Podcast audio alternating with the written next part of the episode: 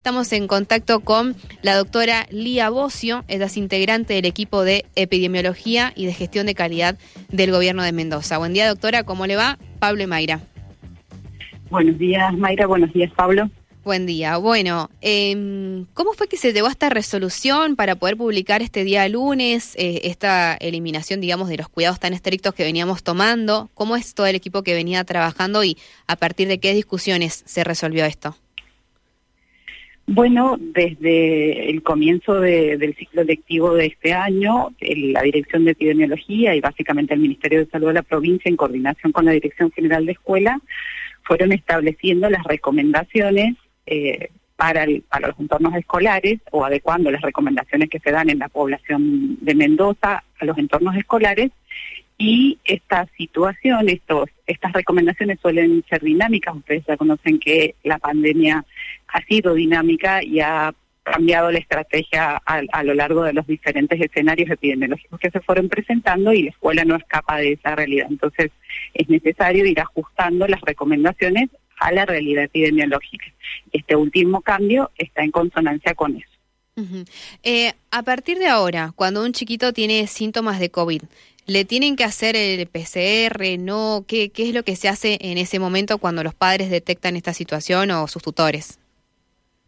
Bien, en términos generales, los lineamientos nuevos o la actualización de estas, estas eh, propuestas o recomendaciones que se han hecho en este mes de junio tienen que ver eh, con las mismas que se están haciendo en la población general. Y básicamente en los entornos escolares lo que le estamos pidiendo a la comunidad escolar, a los papás y a los niños y también a los docentes y los cuerpos no docentes es que cuando están enfermos traten de realizar o deben realizar básicamente una consulta médica.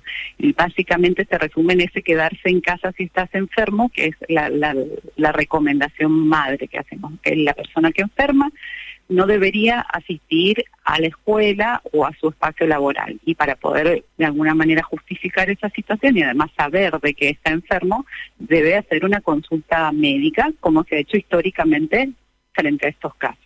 Y en función de eso, el profesional básicamente va a recomendar un periodo de reposo acorde al, a lo que sospecha. En las situaciones puntualmente en las que un profesional sospeche COVID, pueden haber eh, indicaciones de testear o de realizar pruebas diagnósticas, que eso, como te decía, se ajusta a las recomendaciones que hemos dado a nivel provincial, y en algunos otros casos puede indicarse un reposo durante la fase sintomática de la enfermedad y algunos cuidados adicionales. ¿Qué quiero decir con esto? Que los niños enfermos y los, adultos enfermos de las comunidades escolares deben concurrir a la consulta médica para conseguir ese certificado y esa recomendación de reposo durante la fase sintomática de la enfermedad.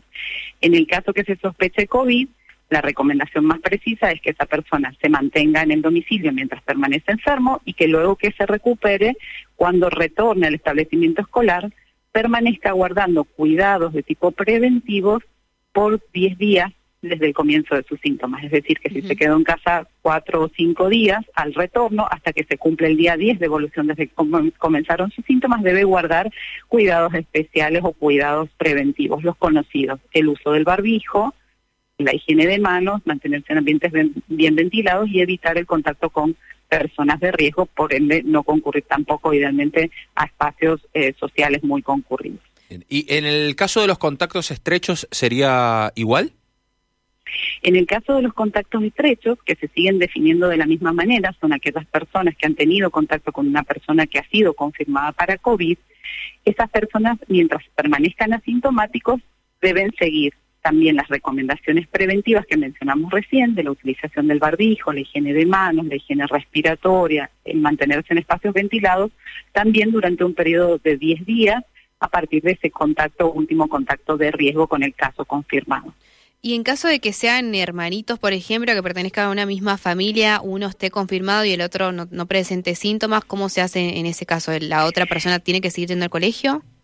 Es la misma situación. Si ese hermanito que tiene a su, a su otro hermanito, bien digo, eh, como caso confirmado, el hermanito que está sintomático y que ha sido confirmado Ah, recuerden que les aclaré que ya no se utiliza sistemáticamente la confirmación en estos grupos etarios, o sea que muchos de esos niños puede que alguno resulte confirmado porque se le ha realizado una prueba de diagnóstico, puede que muchos resulten sospechados solamente y se le den las mismas recomendaciones o similares. Entonces, en el caso de que haya un hermanito que permanezca asintomático, va a ser un contacto estrecho de un caso y va a poder mantener su actividad normal concurriendo al establecimiento mientras permanezca asintomático, pero con los cuidados especiales, es decir, tiene que utilizar el barbijo de manera permanente, tanto en espacios abiertos, en contacto con otras personas, como cerrados, y tiene que higienizarse estrictamente las manos, mantenerse en un aula idealmente con las recomendaciones de ventilación, que es universal para todo el establecimiento, y, y, y seguir con esas recomendaciones hasta que lo recomiende el profesional que interviene. Básicamente, eso de los 10 días tiene que ver con el último contacto de riesgo. Por ende, mientras su, hermanito permanezca contagiante, va a tener que mantener esas medidas todo el tiempo que sea necesario. Hasta que el hermanito esté de alta, por decirlo de alguna manera. Sí, se entiende. Hay muchas versiones y siempre se habla mucho de, cuáles son los síntomas eh, a tener en cuenta. Y justamente un oyente acá nos hace una pregunta eh, y te la traslado a vos. Si es eh, la tos y, los famosos chuchos de frío, ahí cuando sentimos esos, esa, esa situación de frío en el cuerpo, ¿Es un síntoma para tener en cuenta o no es algo normal? Todavía continúa vigente y probablemente la han escuchado muchas veces, pero no está mal decirlo, la definición de sospecha de COVID. Es decir, cuando una persona puede eh, llegar a reconocer estos síntomas y conocer que es sospechoso o el profesional intervenir definiéndolo como caso sospechoso. Los síntomas son que la persona presente dos o más de los conocidos como fiebre, que tiene que ser de 37 grados o más, la presencia de tos, dolor de garganta, si presenta dificultad respiratoria, si tiene congestión nasal o rinorrea, es decir, mucosidad nasal, si le duele la cabeza, si le duele el cuerpo, si presenta diarrea, vómitos, o, aunque la presentación ya suele ser menos frecuente, si presenta pérdida reciente o brusca del gusto o el olfato. Esa sintomatología sigue siendo la que define la sospecha de COVID. Con dos o más ya es una situación para eh, a, tener en cuenta, digamos. Con dos o más deben tenerla en cuenta y deben tener en cuenta que cualquier síntoma de enfermedad, porque no solamente circula COVID, sino que existen otros virus respiratorios eh, típicos de la estacionalidad o de la época, deberían no concurrir enfermos, digamos. Más allá del COVID, las enfermedades respiratorias tienen una transmisión bastante común y la realidad es que no solamente puedo contagiar COVID, sino otras cosas. Entonces, la recomendación es universal frente a síntomas de enfermedad respiratoria que pueda ser o no compatible con COVID, se recomienda que se queden en casa y realicen la consulta médica. Bien, Lía, a la hora de, establecer este nuevo protocolo sanitario, em, ¿qué mm, opinión y qué información recibieron de los docentes? Y en ese sentido, si ellos les hicieron algún pedido concreto. Mm, a ver, no, no, no sabría responder o no estoy entendiendo eh, tu pregunta. Por el, trabajo del docente a diario, a veces ellos eh, eh, tienen algunos problemas al exponerse, obviamente, a estos contagios por la cantidad de alumnos. estamos hablando de 20 o 30 personas en un lugar cerrado. Si en ese contexto de, discutir y, de, generar un nuevo protocolo, ellos pidieron algo en concreto, dijeron, a ver, pongamos la lupa en esto, eh, por favor no dejemos de usar barbijo, eh, o si hicieron algún pedido concreto.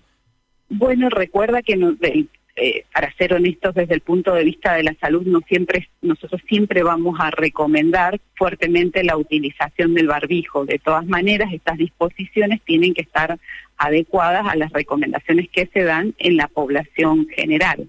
La escuela no escapa al escenario de la población general, ¿sí? Entonces, eso tiene que haber cierta congruencia o coherencia entre lo que se le pide que haga la población general y que hagan los, los docentes y los estudiantes, en este caso en esta comunidad especial que es la comunidad escolar. No nos han hecho un pedido particular, tal vez surgió esta estas diferencias por ahí, de, digamos, entre salud y educación a principio, cuando se dejó de recomendar el uso obligatorio del barbijo, pero básicamente desde salud lo que queremos siempre transmitirle a la población son las recomendaciones preventivas en términos generales, en términos de los beneficios que eso acarrea en lo individual y en lo y en la, y en la población. Yo se lo preguntaba porque... Siempre vamos a recomendar las, las vacunas, siempre vamos a recomendar que el que quiera y elija voluntariamente utilizar el barbijo siempre va a tener una medida de protección adicional. Claro. Yo se lo preguntaba porque tenemos información, eh, de hecho yo conozco eh, personas eh, ligadas a la docencia que, que me lo han confirmado, que hayan algunos establecimientos donde piden todavía el uso obligatorio de, de barbijo. Em, por eso quizás había un pedido concreto no, tan, no solo con el barbijo, sino con alguna otra medida, como diciendo, por favor, ustedes con, como Estado, como gobierno, eh, pidan esto para ayudarnos. Eh, bueno, existe la posibilidad de que la comunidad docente haga este pedido y lo canalice a través de la Dirección General de Escuelas, que es su autoridad inmediata. Eh, a nosotros formalmente no nos ha llegado ninguna petición. Si a eso te refieres, no nos ha llegado ninguna petición, pero sí hay un, una digamos, un acuerdo respecto de las recomendaciones que se van a brindar, que como te digo, se, se, fundamentan en las que se da la población y que tienen que ver con la situación epidemiológica actual. Más allá de la decisión que es personal de la familia o del docente, ¿puede entonces una escuela seguir pidiendo barbijos? Entiendo que normativamente no, porque eh, básicamente porque hay un decreto del gobernador respecto al uso no obligatorio, hay una luego una derogación de la del protocolo de febrero vinculado con Dirección General de Escuela y hay un nuevo lineamiento vigente que, que le da como el marco normativo a las actuales recomendaciones. Doctora, y mm, una de las últimas consultas es, usted nos decía, hay otras enfermedades respiratorias. ¿Qué pasa si hay más de un chiquito, si son varios los que se contagian en un curso? ¿Qué, qué, cómo, ¿Cómo siguen, qué pasos hay que tomar para el docente y para los padres? Bien, acompañado de este lineamiento que más allá de lo que se escribe o se propone, tiene que ver con toda una forma operativa de trabajar. Entonces, estos, estos lineamientos se acompañan de una estructura en la que siguen existiendo referentes sanitarios que asesoran a los establecimientos escolares en relación a lo que vos me estás mencionando, que es la sospecha de un brote, que puede ser de un brote de, de infección respiratoria COVID o no COVID. Entonces, básicamente, cuando en el aula alertan o advierten de la posibilidad de que haya varios casos en un aula, estudiantes, estudiantes y docentes permanentes del aula, esta situación debe alertar a algún referente escolar que lo transmite a su vez a un referente sanitario y se toma intervención para, para investigar la situación y poder eh, adecuar la conducta. Perfecto. Gracias, doctora. Un abrazo muy grande para usted. Bueno, a ustedes que estén bien. Hasta luego.